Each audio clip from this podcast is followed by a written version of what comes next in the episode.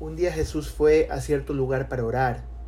Cuando terminó, uno de sus discípulos se acercó y le pidió, Señor, enséñanos a orar, así como Juan el Bautista enseñó a sus seguidores. Orar es una práctica espiritual muy importante para el cristiano. De hecho, es la expresión más viva de nuestra relación con Dios.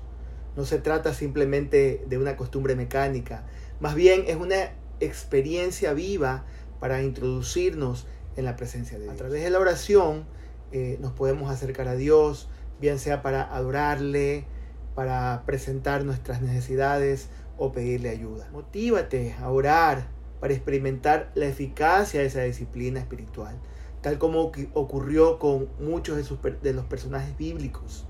Espero que avivemos el fuego de Dios en nuestros corazones para mejorar nuestro deseo de orar en todo tiempo y en todo lugar pero también encontrar consuelo, refugio y respuestas a las diferentes circunstancias de la vida en las que necesitamos recordar que no estamos solos y que Dios tiene el control.